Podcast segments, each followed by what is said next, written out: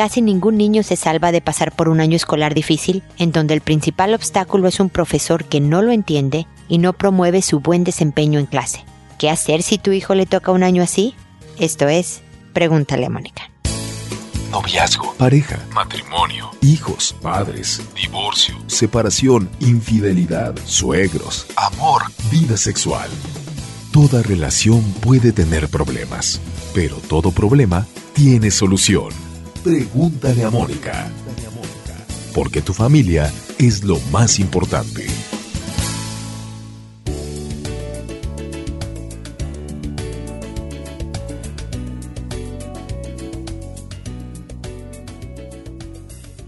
Bienvenidos amigos una vez más a Pregúntale a Mónica. Soy Mónica Bulnes de Lara. Como siempre, feliz de encontrarme con ustedes en este espacio en donde como siempre los invito a la página a ver en qué redes sociales estamos, que estamos en muchísimas. Los libros que he escrito, guías muy sencillas, muy directas, muy prácticas, espero, sobre dos temas muy puntuales en la vida de un hijo, como es el, el bullying, el abuso, incluso el abuso sexual, cómo prevenirlo, cómo educar a un hijo para que no se convierta en víctima de abuso y el otro es sobre jóvenes y redes sociales y cómo controlar el celular y qué postura tener con todo este mundo digital que se nos vino encima de repente. Hay videos, hay por supuesto todos los podcasts que hemos grabado a lo largo de casi ya 12 años. Estamos a unos días de celebrar nuestro doceavo aniversario, de recibir sus consultas, afortunadamente contar con su preferencia. Estamos muy contentos y orgullosos de que nos consideren de confianza para consultarnos. 12 años ininterrumpidos de trabajo. Así que visiten la página www.preguntaleamónica.com en donde encontrarán muchísima información sobre temas como el que nos reúne el día de hoy. Porque la verdad es que casi todos los niños, si alguno no lo ha vivido, qué suerte ha tenido, de no tener un, un mal profesor. Lo primero que tengo que decir es que la profesión de ser educador,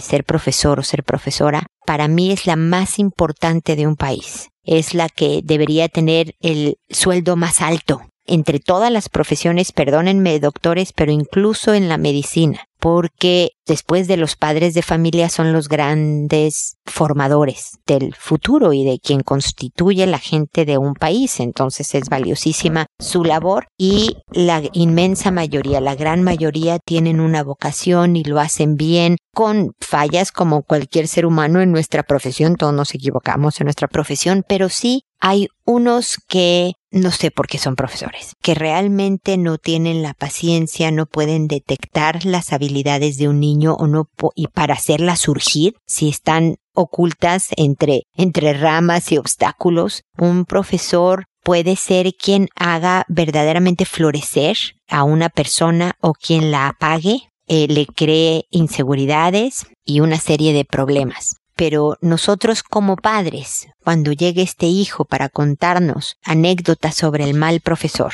definitivamente dependiendo de la gravedad de lo que haga el profesor, debemos quedarnos en casa o ir al colegio, a la escuela, a hablar con coordinadores, con directivos, con el mismo profesor, por supuesto presente, para mejorar la situación. Pero la verdad es que tu hijo está teniendo una muestra de lo que es la vida real así como este año o en algún año tuvo un mal profesor. Desafortunadamente se topará con personas difíciles, obstaculizantes, molestas, muchas veces en su vida. Puede ser su jefe, un compañero de trabajo, eh, su cuñada, un hermano, inclusive una amistad. Y las habilidades que tu hijo desarrolle durante ese difícil año le van a servir para toda la vida. Y ahí es donde debes de enfocar la actitud de tu hijo. Porque definitivamente cuando un niño viene sufriendo por un mal profesor, la verdad es que quieres ir tú mismo a despedir al profesor y proteger a tu hijo. Pero la verdad es que muchas veces el colegio no lo va a despedir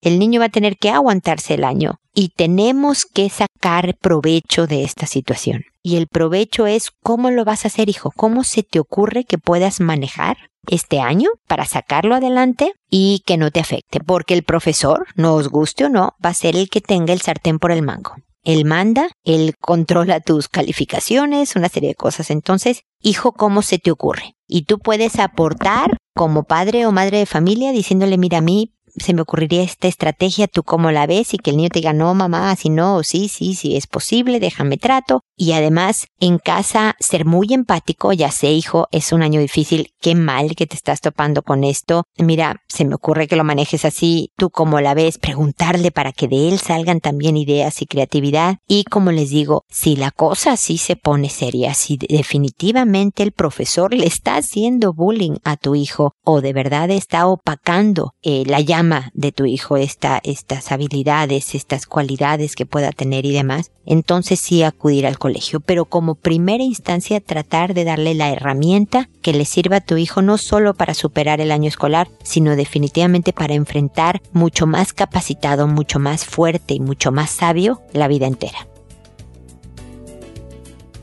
Bueno, este es mi comentario inicial y como ya saben, procedo ahora a responder sus consultas, que lo hago por orden de llegada, que a todo mundo le cambio el nombre, se los invento, los saco de internet, quito todo dato que pueda identificarlos, que lo hago por audio con la idea de que lo escuche alguien que no me escribió y que puede estar viviendo una situación similar y en mis comentarios a contestarle a quien me escribió puede encontrar una idea que le sirva, que me tardo en responder porque tengo otras áreas de mi trabajo que tengo que atender, porque tengo una familia, porque tengo eh, que descansar unos fines de semana, etcétera, etcétera. Entonces no puedo responder con la velocidad que de verdad les digo yo quisiera responder. Ahora vienen unos meses aquí en Chile de tranquilidad laboral. Es verano, muchos de mis pacientes se van de vacaciones y por lo tanto el ritmo de trabajo se aligera y ahí eh, les prometo voy a cortar los tiempos de espera pero por el momento por favor no me pregunten cosas que requieran de una respuesta inmediata, ¿no? Hoy, mañana voy a ir a hablar al colegio porque el profesor de mi hijo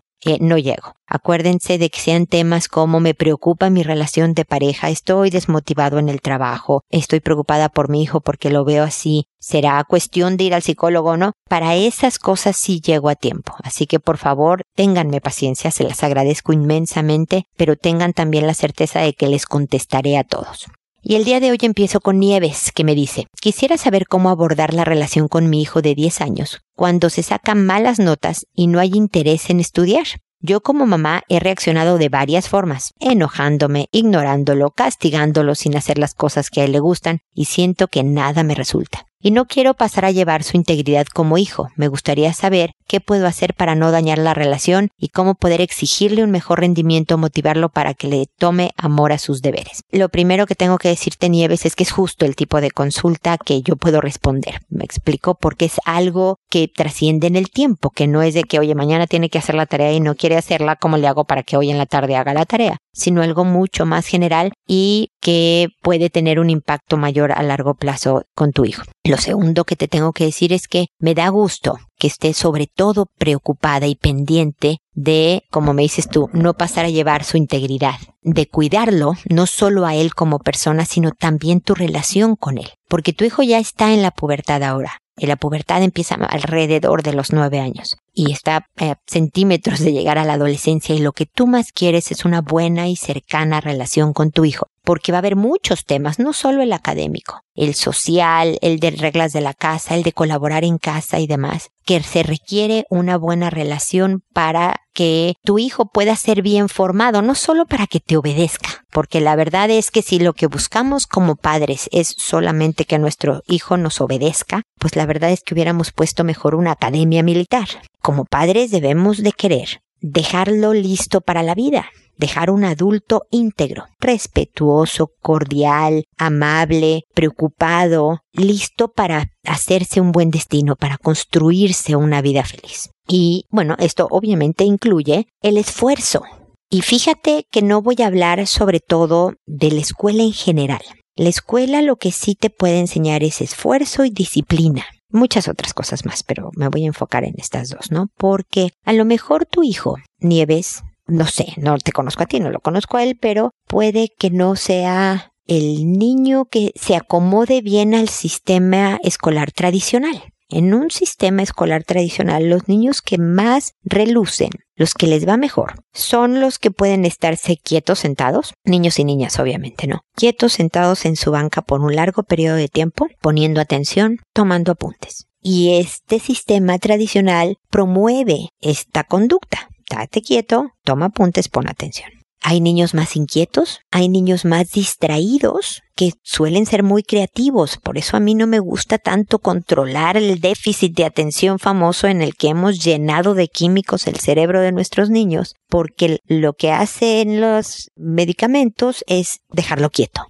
amoldarse mejor, amoldarse mejor gracias a medicinas al sistema tradicional escolar. Pero los niños que como dicen en México, papan moscas, ¿no? Que se distraen, que están soñando eh, despiertos, son muy creativos y requieren de este despiste para otras tareas que a lo mejor en el futuro tendrán. Pero bueno, ese es otro tema. Mira, el que le tenga amor a los deberes, que diga qué buena onda que tengo tanta tarea porque lo disfruto muchísimo, qué bueno que tengo que estudiar geometría porque es súper interesante, se ve que no es el perfil de tu hijo. Eso no quiere decir que sea obviamente malo, y yo sé que tú lo sabes, y mucho menos tonto.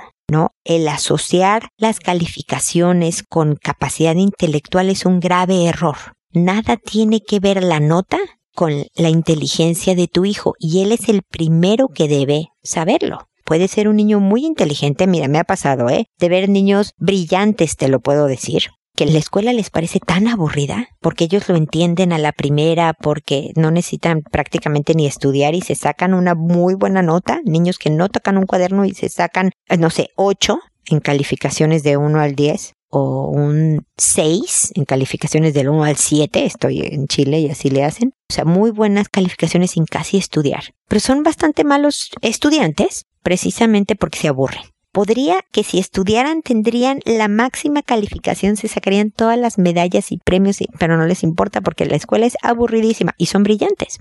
Y hay otros que de verdad tienen dificultades de aprendizaje y no tienen buenas notas. Lo importante aquí con tu hijo es que seas una especie de, de aliada, de cómplice, pero con firmeza, Nieves. Y ahí está la dificultad de ser papás. Porque le puedes decir, ya sé, que es latoso. Ser empático siempre te ayuda a enganchar con la persona y a comprometer a la persona. Y que de verdad se tome en serio el tema del que están hablando, ¿no? Entonces decirle que sí, definitivamente. La escuela puede llegar a ser aburrida, puede llegar a ser repetitiva, puede llegar a ser muy difícil. Y estoy segura que dentro de todas las cosas de la escuela hay cosas que a tu hijo le gustan y cosas que se le hacen más fáciles. Hablen de esas cosas. Y luego cuéntale cómo tú haces tareas que no te gustan nada. La típica que yo hago y quien me ha escuchado por muchos años sabe lo que me choca hacer, que es archivar. Afortunadamente, con la extinción del papel y volviéndonos más digitales, yo creo que se oyeron mis oraciones, fui escuchada en mis oraciones, porque ahora archivo muchísimo menos que antes, porque lo odiaba y de verdad juntaba papeles y recibos de cuentas y cosas así hasta que el cerro se estaba cayendo y entonces ya tenía que archivar. Lo dejaba verdaderamente hasta el último momento. Y lo hacía con una flojera y para no ponerme de malas siempre digo que ponía música agradable o que me gustara para andar canturreando. Me ponía unos cacahuates enchilados, que es algo muy mexicano. Me tomaba algo que me gustaba y y lo hacía más agradable. Pero háblale a tu hijo de que en todos lados hay tareas que no nos gusta hacer y que debemos de cumplir. Y entonces, ¿cómo se te ocurre, Nieves, y cómo se le ocurre a tu hijo, y convérselo juntos, de hacerse, hacerse él el ambiente más agradable? Evidentemente, por cómo escribiste el correo, lo sé, no eres mexicana. Pero, y a lo mejor los cacahuates enchilados no sean lo suyo. Pero a lo mejor a tu hijo se le, le gustan, no sé, manzanas picadas con cuadritos de queso para estar medio botaneándose eso mientras estudia algo o hace la tarea, o aprende que hace 20 minutos de tarea, descansa otros 20 minutos y regresa con otros 20 minutos de tarea, en vez de hacérsela de corrido. En eso me refiero a que seas aliada y cómplice, en que le ayudes a encontrar su manera, no que se la des tú, Nieves, y no que te sientes con él a estudiar o hacer la tarea. A los 10 años él debe de hacerlo por sí mismo. Pero sí que le facilites, que aprenda a reconocerse, a saber cómo es su estilo de estudiar, para qué materias es bueno y para qué otras es malísimo y que le va a tener que echar más ganas. Cómo verse hábil. Más que inteligente, a lo mejor es habilidad para sacar una buena calificación o por lo menos pasar en ciertos casos cuando la cosa se complique. Más que es, como decirle al niño que le estás pidiendo que saque la basura y que obviamente alucina sacar la basura y, y tiene mala cara y quítame esa mala cara, ¿eh? Y sonríe, que te guste sacar la basura. Pues no, Fíjate que no tenemos ese poder, ese control sobre otras personas. Por más que tú le indiques quiero que ames tus deberes, a lo mejor Nieves nunca lo logres. Entonces el enfoque que no sea en que ame los deberes, sino en que se esfuerce, que se conozca, que tenga esa disciplina. Y ese esfuerzo es toda la, meta y logrará sacar el colegio, a lo mejor medio a tropezones y a tumbos, pero lo logrará sacar. Y hay quienes son, déjate ni siquiera en la universidad, son excelentes profesionistas sin haber sido buenos alumnos. Incluso se dice por ahí que no necesariamente el mejor alumno es el mejor profesionista, porque se requiere de muchas habilidades, inteligencia emocional, cosas que no te enseñan en la escuela para que te vaya bien profesionalmente. Y entonces el saber estudiar no necesariamente te hace un buen profesionista a largo plazo. Así que no te preocupes tanto por el futuro de tu hijo, por las notas que está sacando ahora, sino sobre este autoconocimiento y el cómo está manejando él hábilmente su desempeño escolar. Y es ahí donde verdaderamente empezarás a ver frutos, más que enojándote, más que ignorándolo, más que castigando. Todas estas tres cosas que dijiste son en negativo dale un giro hacia lo positivo para ver si hay un mejor resultado, Nieves. Y ojalá te sirva mi, mi perspectiva. Cuéntame cómo te va y seguimos en contacto. Ahora es el turno de Octavia, que me dice una duda enorme y no sé qué hacer. Encontré a mi sobrina de cinco años desnuda encima de mi hijo de seis años semidesnudo. Tenía el pantalón y su ropa interior en las rodillas y sin playera. Ella le decía que quería que la besara porque eran novios. Mi hijo se resistía y fue cuando entré. No supe cómo reaccionar a esto. Le pegué a mi hijo. Fue algo intenso para mí. Y después hablé con él y me dijo que su prima le quitó la ropa y él solo se dejó porque ella le dijo que se callara. Y le pregunté que dónde y por qué hacían esto. Mi hijo me dijo que su prima le dijo qué hacer. Mi sobrina dice que lo vio en la tele. Ya hablé con mi hijo y le dije que esas son cosas de adultos, pero no sé cómo tratar este suceso. Mira,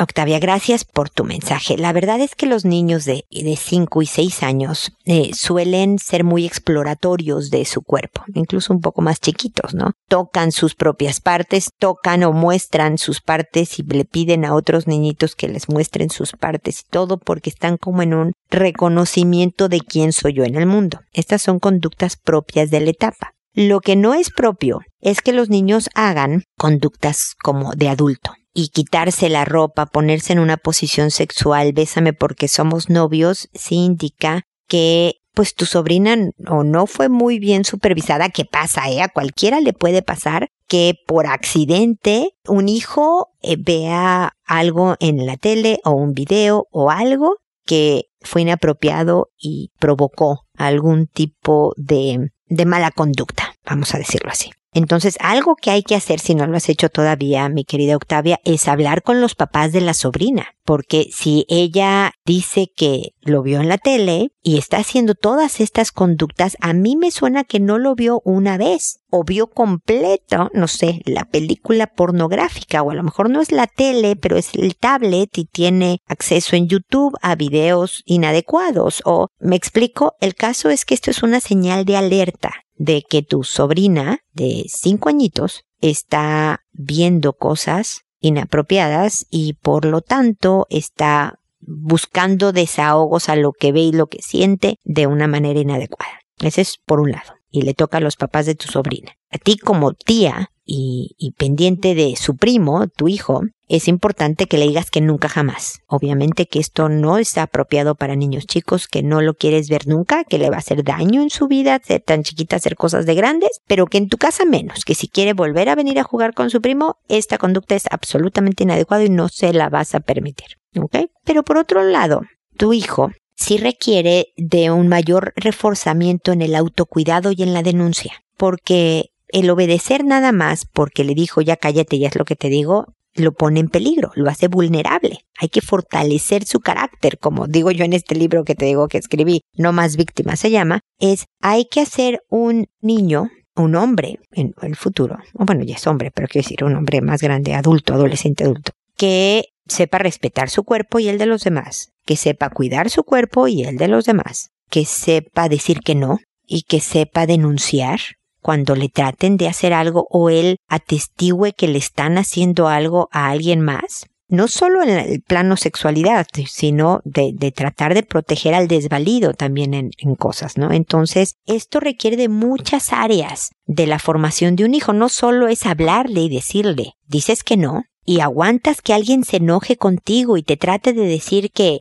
no sé, que eres muy chiquito y por eso no lo quisiste hacer, no quieres ser grande, o incluso si te dicen que tonto, o eh, estar seguro de que tú no quieres hacer algo y mantenerte firme y luego venir a contarlo.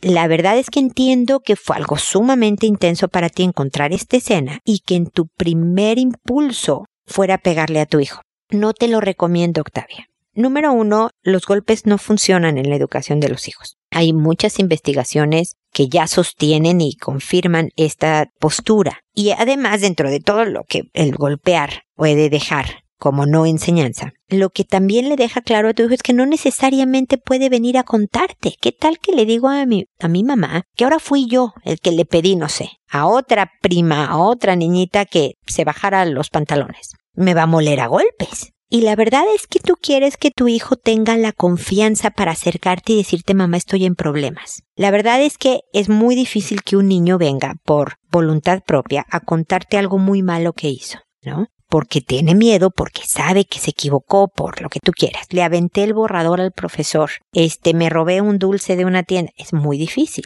Pero si fue descubierto, si le pusieron un reporte en la escuela, si tú quieres que tu hijo sepa puede venir y decirte que aunque te impacte, tú vas a respirar profundamente, Octavia, y vas a decir, a ver, hijo, ¿cómo sucedió esto? Pregunta primero, porque a lo mejor tú pensaste que como él es el mayor, fue tu hijo el que incitó todo esto. No lo sé, pero es preguntar cómo sucedió esto. ¿Qué pensaste tú? ¿Cómo te sentiste? ¿Cómo lo harías distinto la siguiente vez? Y luego ya también le das toda la formación, en este caso ya, de sexualidad y que por qué es importante dejar para cuando más grande, por qué se puede lastimar el cuerpo, por qué se pueden lastimar el corazón, las emociones, tu mente poniéndote en la cabeza cosas que no son adecuadas. Pero escucha, acoge. Y aunque estemos temblando por dentro, siempre hago la broma que después temblorosa te puedes meter al baño a tomarte una copita de vino, solo una Octavia, para tranquilizarte, en el momento de estar conversando con el hijo como si te estuviera diciendo, eh, mamá, fíjate que caminé por 10 minutos. Una conversación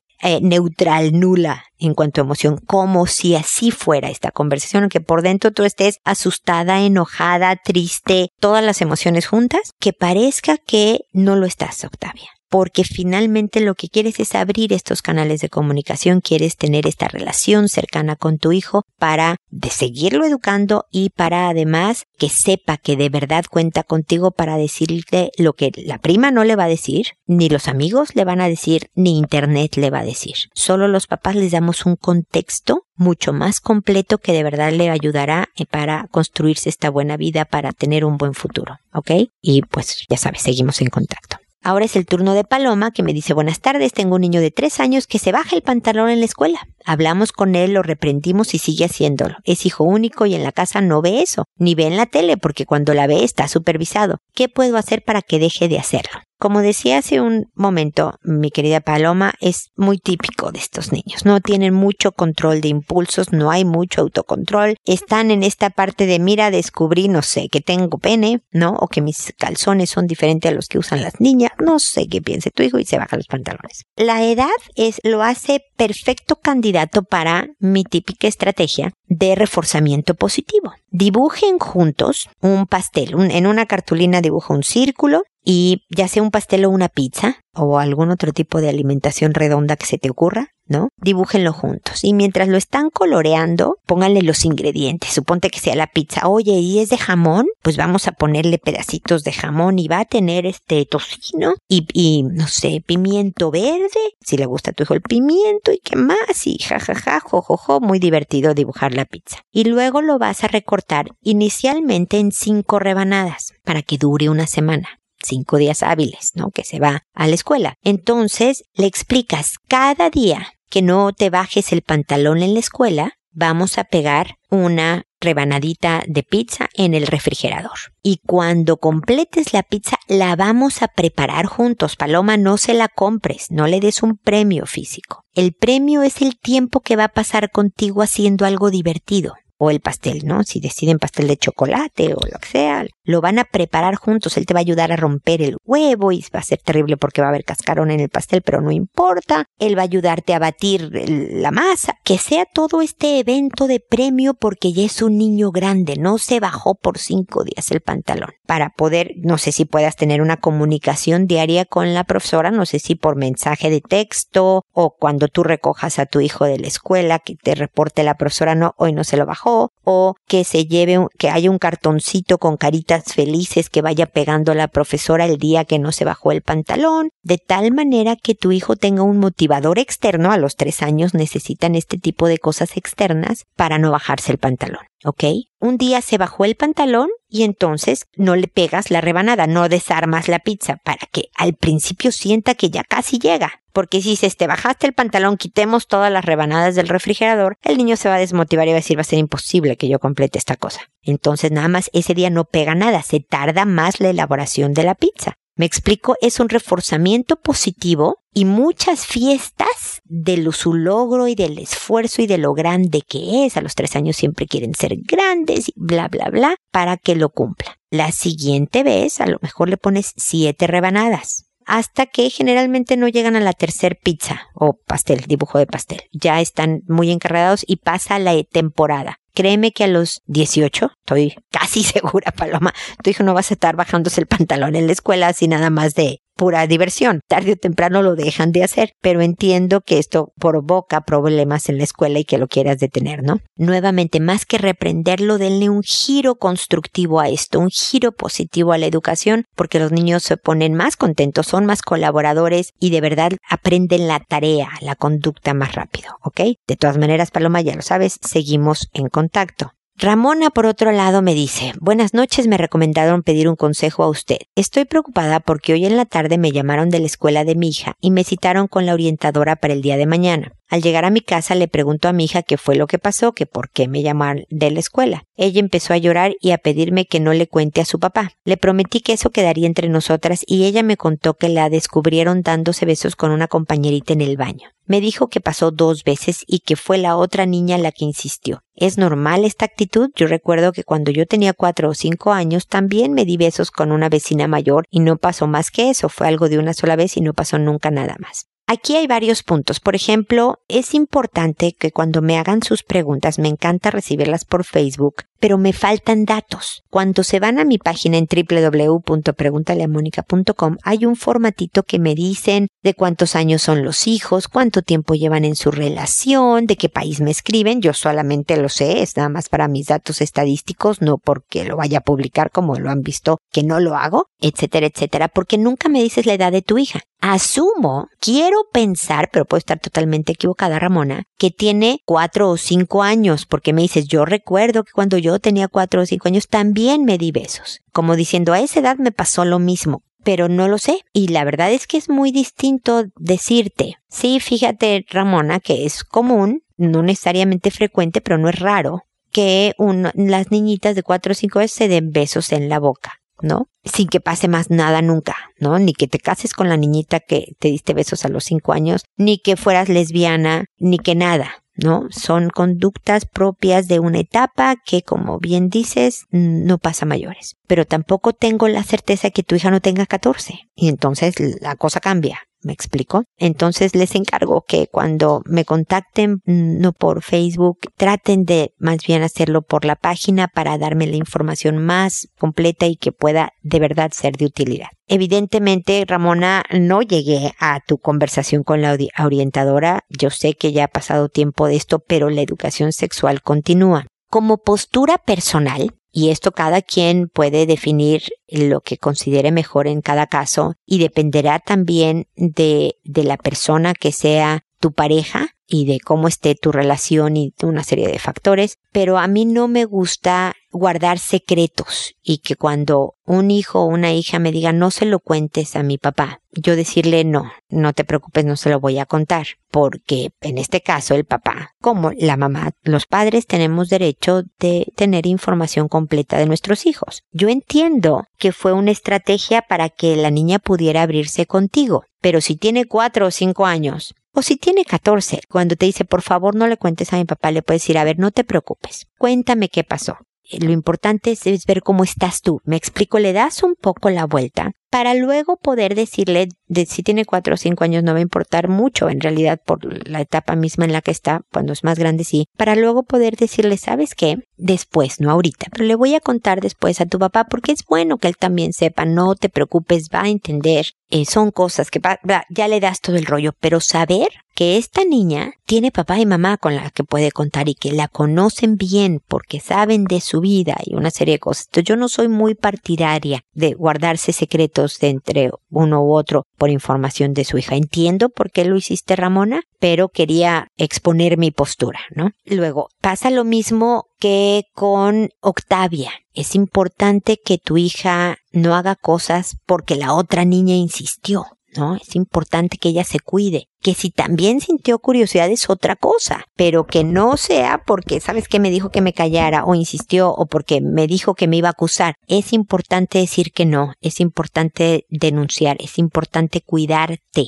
Entonces, esa es la educación en la que hay que seguir procurando y fortaleciendo a tu hija. ¿no? Y después hay que ver el contexto, porque si hay una niñita por ahí que está dando besos con intención mayor que solo esta experimentación de, oh, eres mi mejor amiga, déjame te doy este beso en la boca. Pero después me enseñaron que no, que puedo querer muchísimo a alguien, pero que sea en el cachete, es distinto a una niñita que, como hemos hablado con anterioridad, vio videos o está siendo abusada o tal, y está desahogando esta sexualización en otros niños, incluida tu hija. ¿Me explico? Hay que investigar un poco más porque esto ya pasó dos veces y por el cuidado que tu hija necesita requiere de detenerse pero no la vas a fortalecer solamente si tú vas al colegio o hablas con los papás de esta niñita para que esto no vuelva a suceder. Tu hija tiene que ser capaz por sí misma, a partir de una tierna edad de 4 o 5 años, que yo me imagino que es lo que tiene, de decir que no, de salirse de una circunstancia del, del, baño, del cuarto, donde estén, de decir que no y después en confianza ser como lo tuyo, ¿no? Que se acercó contigo y confesó. A lo mejor no hubiera dicho nada si no es porque te hablaron del colegio. Y entonces también que tu hija sepa, no te preocupes, puedes contarme. Aquí vas a encontrar un lugar donde te sientas escuchada y donde yo te pueda ayudar a decir, mire, es una buena idea, es una mala idea, así, así. Eso es, esa es como la moraleja de todo esto, Ramona, ¿ok? Así que de todas maneras espero que te haya ayudado para seguir en la educación de tu hija, e independientemente que ya hablaste con la orientadora y que ya pasaron unas semanas desde este evento, esta conversación debe de continuar. Espero que sigamos en contacto. Luego está Talía que me dice, buenas noches Mónica, quisiera si me podrías guiar. Te cuento. Mi niño de nueve años me avisaron del colegio que estaba en una posición sexual y estaba frotando los genitales del compañero de primero y él está en tercero. Ellos iban juntos a un curso, el curso finalizó y el maestro se fue a dejar a otro niño y fue cuando sucedió. La maestra lo abordó y le preguntó. Al principio inventó una excusa, pero luego dijo que sí era cierto. Y la verdad estoy confundida porque le pregunto si alguien lo ha tocado o si ha visto a alguien hacerlo, pero lo que dice es que no. Si me respondieras te lo agradecería miles. Muchas gracias, bendiciones. A ver, Talia, muchas veces, obviamente los niños dicen que no porque saben que van a estar en problema. Puede estar teniendo acceso a videos en YouTube. Hay veces que los dejamos con celulares o con tablets y no nos acordamos de tener la precaución de bloquear contenido sexual. A lo mejor está viendo en casas de amigos cosas, a lo mejor efectivamente alguien le pudiera estar haciendo algo. Esto no es una conducta propia de la etapa en la que está tu hijo. Hay muchas, eh, está empezando la pubertad, hay muchas hormonas, hay muchos impulsos, pero la posición sexual y estarse frotando con el compañerito no es, eh, habla de mucha ansiedad, de información que le queda grande. ¿Me explico? Y por lo tanto hay que investigar mucho más. Pero sigue siendo la temática de este programa, con cariñosa firmeza, diciéndole que va a estar seguro, pero que es importante que te cuente. Si no es a ti, a lo mejor es a su papá. Pero hablándole de que es normal tener curiosidad y de que se sienten impulsos y que se está desarrollando para hacerse adulto, entonces su cuerpo va a responder de ciertas maneras, pero hay cosas que son ya francamente hasta delitos en un momento dado. Un abuso a un niño más chico es, es de verdad un tema no solo de respeto de él hacia otra persona, por supuesto que es importantísimo, pero además un tema que puede llegar a, a provocar denuncias, me explico. Entonces, toda esta conversación, todo este acogimiento es necesario, pero sobre todo para mayor información, porque hay aquí un tema de mucha ansiedad por algo que hay atrás. Esto, la posición en que estaba tu hijo y toda esta ansiedad son síntomas de algo que va atrás y hay que investigar. Espero que todo esté bien, Tali. Para cualquier cosa seguimos en contacto. Y espero también amigos que nos volvamos a encontrar en un episodio más de Pregúntale a Mónica y recuerden siempre hacer todo con amabilidad. Hasta pronto.